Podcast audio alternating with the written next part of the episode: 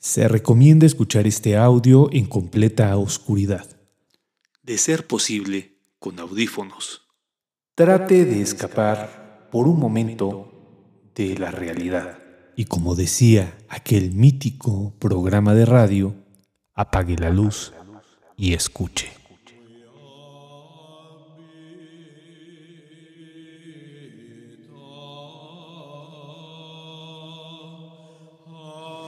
Buenas noches, Che. Mm, pues mira, trabajé muchos años en enfermería, yo arriba de los 30 años, y mucho tiempo me dediqué eh, al servicio de pediatría, era lo que más me gustaba. Este, cierta ocasión tuve un pacientito como entre los 10 y 11 años de edad. Yo trabajaba en un hospital muy chiquitito, donde la pediatría era muy chiquito, un espacio muy reducido. Entonces, de donde yo estaba sentada trabajando, em, yo veía siempre entrar a ese mismo niño, eh, un pacientito que tenía, que entraba al baño y no cerraba la puerta. Cuando orinaba, ¿no? Porque cuando se sentaba sí cerraba la puerta. Entonces, este, me llamó mucho la atención y por varios días lo vi. Y le pregunté un día, oye, le dije, mm, lo acerqué a mí bastante para hablarle de frente a frente. Y le digo, ¿por qué, por qué no, no cierras el baño? Le digo, mm, ¿tú me entiendes? Ya estás grande. Le digo, ¿sabes que el baño se debe cerrar cuando uno entra? Le dije. Y se me quedó viendo así muy tranquilo y me dijo, no, me dijo, no lo voy a cerrar porque ahí de ahí de la esquina, me dice, del donde se bañen, me sale un chamaco, un niño grande y me hace muecas, me dijo. Y le dije, pero ¿cómo? ¿De dónde? Y nos levantamos y me llevó. De esa esquina sale un niño y me dice, y me hace esta mueca y retrae los labios y me enseña los dientes. Y le digo, ¿así te hace? Sí, me dijo. Y, por, y me da mucho miedo, por eso no cierro la puerta. Me dijo, tengo tan presente que me dio un escalofrío espantoso. Mm, siempre tuve recelo de entrar a ese baño. Pues pocas veces entraba porque era el baño de los niños, pero entraba ocasionalmente a lavarme las manos por un niño, a ayudarle a un pacientito, a algo. Tenía que entrar a ese baño. Ese es mi relato.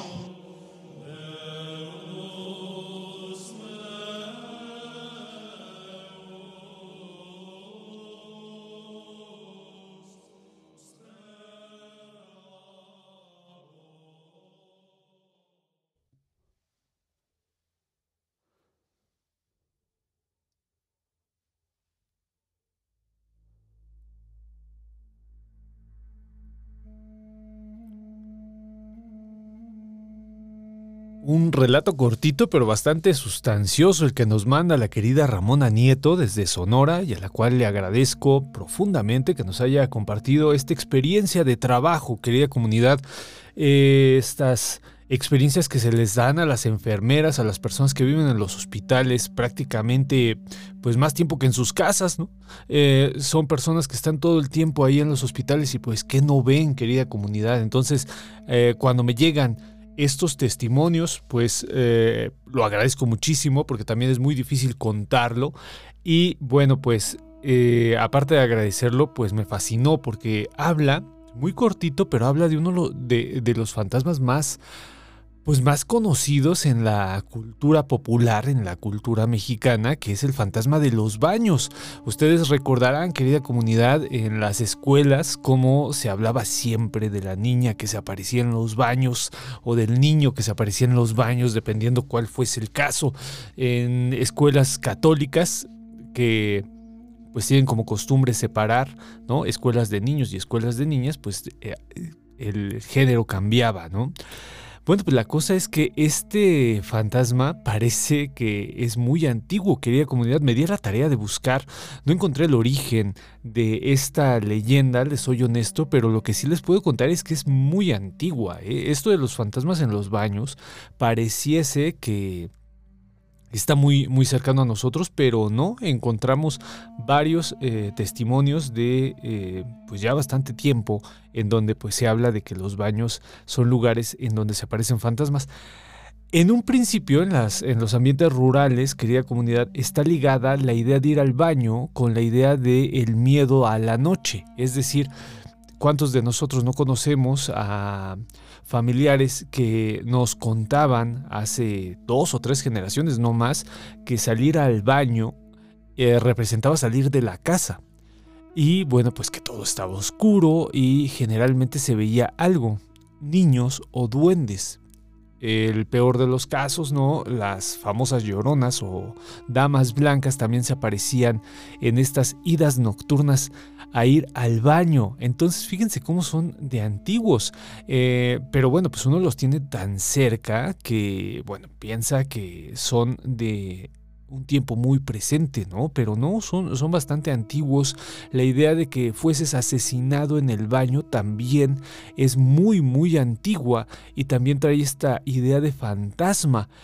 Entonces, fíjense cómo de un relato tan chiquitito, tan que pareciese que es una anécdota, se pueden rescatar raíces profundas de la antropología y de la historia. Otro de los puntos que me gustaría platicar con ustedes sobre este relato tan pequeñito es el amigo imaginario o la idea del amigo imaginario, que es cuando un niño presenta una obsesión constante con un ser fantástico que él denomina como un niño o un amigo. Esto, querida comunidad, pues lo han estudiado bastante desde la psicología principalmente, y bueno, pues dicen que es común incluso hasta la adolescencia. Eh, aquí, pues solamente lo voy a comentar, que haya comunidad, no quiero ser arrogante, ¿no? Y decir que yo puedo desarrollar este tema porque no es así. A pesar de que lo he leído, pues no lo entendería tan bien como una persona que ha dedicado su vida a la psicología, por ejemplo, pero lo que me llama la atención es esta idea de cómo el amigo imaginario en esta situación causa aversión a un lugar, quizá el miedo a ir al baño o de cerrar la puerta, que eso también está muy eh, evidente, ¿no? La idea de cerrar la puerta lo pone al niño pues en esta situación de riesgo según su forma de ver la pues la vida en ese momento, ¿no? La situación. Entonces el niño no quiere cerrar porque dice que hay un niño en las regaderas que cuando escuche esta parte, no sé ustedes, querida comunidad, pero decir, hay un niño en las regaderas que me hace muecas, eh, pues a mí me dio bastante miedito. Ya saben ustedes que para mí los fantasmas más terribles de todos son los niños. Entonces cuando escucho relatos de niño, pues lo lo realmente lo vivo, querida comunidad. Entonces pensar nada más en ese momento, en esa escena en donde un niño sale, un niño grande nos dice, ¿no? Sale y nos hace esta mueca de enseñar los dientes, que tiene que ver, o sea, enseñar los dientes es, un, eh, es una agresión, es un acto primitivo. Eh, ensanchar la nariz, eh, Hacer los ojos saltones y enseñar los dientes son rasgos primitivos de agresión. Entonces no es en balde, querida comunidad, que esté diciendo el niño que el fantasma le está haciendo muecas. O sea, lo que nos está diciendo es que lo quiere atacar. Fíjense cómo en los detalles, querida comunidad, encontramos muchísima información. Lo que nos está diciendo el niño es que hay una situación de agresión de un fantasma hacia él. O de, y bueno, ustedes lo pueden leer como un miedo, ¿no? Pues es un miedo, es el miedo a ir al baño y la representación que eh, da, el niño pues tiene que ver con eso. Pero fíjense ustedes como en un pequeño, o sea, en pequeña información, pequeños datos que pareciesen que no tienen relevancia, pues está toda la sustancia eh, del miedo que quiere proyectar el niño. Entonces, a mí me gustó mucho y bueno, me gustaría finalizar también con la idea de por qué se aparecen o por qué se piensa desde las distintas posturas científicas que hay lugares en donde se aparecen fantasmas y donde no se aparecen fantasmas. Es decir, donde la gente registra, querida comunidad, más encuentros con fantasmas es en lugares aislados y fríos. Y el baño es un lugar aislado y frío. Entonces esta situación también empata con algunas posturas que niegan la aparición del fantasma, pero que dicen que hay una razón por la cual creemos que ahí se aparece un fantasma. Es decir, que entre más frío y más aislado esté el lugar, mucho más probabilidades hay de que nos sintamos atacados por algo o alguien. Yo cuando escuché esta información, querida comunidad, eh, pensé inmediatamente en las personas que viven en lugares gélidos, ¿no? Decía, bueno, entonces estas personas, por ejemplo, que vivían en, no sé, en la Alemania del siglo XVIII, en donde no conocían pues la calefacción y este tipo de cosas, pues estaban plagadas de ideas de fantasmas y de seres sobrenaturales. Y de cierta manera es correcto, querida comunidad. O sea, los momentos en donde más se gozó de esta situación fueron momentos en donde más alejados estaban de la pues de la idea de electricidad, ¿no? De la tecnología, de bueno, pues estas situaciones que hicieron la vida moderna cómoda. Entonces, no está tan distante ni tan disparatada la idea de que entre más alejado y más frío, me falta un factor, húmedo. También hablan de la humedad. Si hay un factor de humedad importante, también se va a sentir la, la, persona en esta situación de riesgo. Entonces fíjense, todo esto para platicar del fantasma que amablemente la querida Ramona Nieto nos mandó y que bueno, pues yo le agradezco eternamente, aparte de que es una de estas eh, seguidoras del sensacional, eh, constantemente está participando con nosotros y bueno, pues le, mando un abrazo, muchísimas gracias. Me gustaría también cerrar con estos fantasmas en los baños eh, memorables y que quizá pasan desapercibidos, pero... En Harry Potter hacen alusión a este fantasma con Mártula Llorona, y que es formidable, ¿no? Formidable la actuación de la actriz, que por cierto es una actriz de, pues que ya es grande, ¿no? Y es una, es una, pues una persona que le lleva por lo menos unos 10 años a, Harry cuando, cuando, a Daniel Radcliffe cuando, cuando se hace eh, Harry Potter, ¿no? Entonces, eh, esta Martu la Llorona pues ejemplifica ¿no? la idea del fantasma en los baños.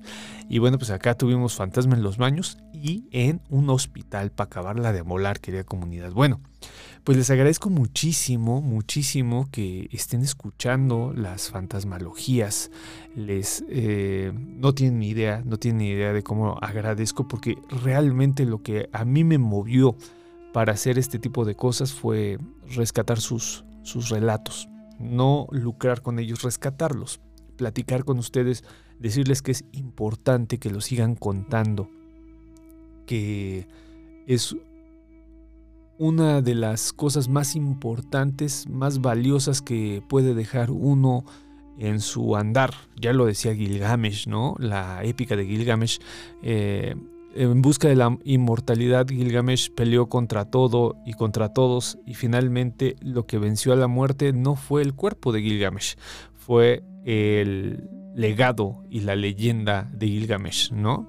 Entonces, bueno, pues estas historias hacen que perdamos un poquito la mortalidad y nos volvamos inmortales, querida comunidad. Entonces les agradezco muchísimo. Si tienen relatos, ya saben que me los pueden mandar por audio de WhatsApp al 55 74 67 36 43 y yo con gusto los voy a analizar. No solamente los voy a escuchar, eh, se los voy a agradecer, sino que voy a, a dar un análisis quizá pequeñito, quizá escueto, quizá no tan profundo como debiera, pero sí con muchas ganas de que la gente entienda la importancia y el valor que tienen sus relatos en la vida y en la sociedad. Yo soy Chuy Campos, les agradezco muchísimo, me pueden seguir en el Twitter como arroba chuy-campos. Recuerden que estamos en el Sensacional de Historia Mexicana los domingos a las 10 de la noche. Y bueno, también tenemos nuestro grupo de Telegram y nuestro canal de eh, Facebook, nuestra comunidad de Facebook, donde eh, pues también platicamos. El grupo de Telegram es formidable, aunque a veces se hacen grupitos eh, chiste local. Y bueno, pues la situación es que está padrísimo. Si no estás ahí, únete porque te la vas a pasar muy bien. Hay una comunidad, en serio comunidad. Nosotros no hacemos comunidad nada más para, pues para tener followers y este tipo de, de vainas que, que están tan de moda, sino que lo que tratamos de hacer es generar lazos de empatía y amistad y ahí en el Telegram y en la comunidad de Facebook pues lo estamos logrando. Les agradezco muchísimo, nos estamos escuchando la próxima semana con otra fantasmalogía y este domingo a las 10 de la noche con otro sensacional de historia mexicana.